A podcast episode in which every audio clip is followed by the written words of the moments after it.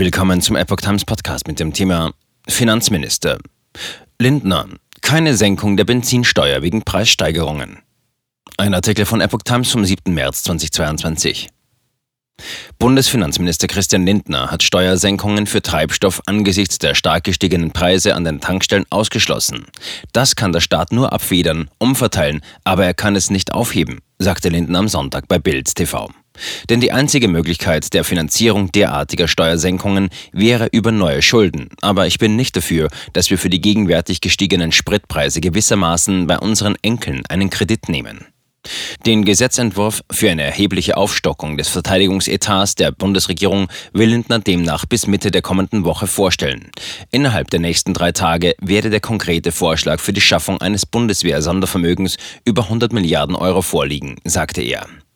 Diese tiefgreifende Entscheidung, die angesichts des russischen Angriffs auf die Ukraine gefällt worden war, verteidigte der Finanzminister als notwendig, um die lange Vernachlässigung der Bundeswehr angesichts der Bedrohung unserer äußeren Sicherheit zu beenden.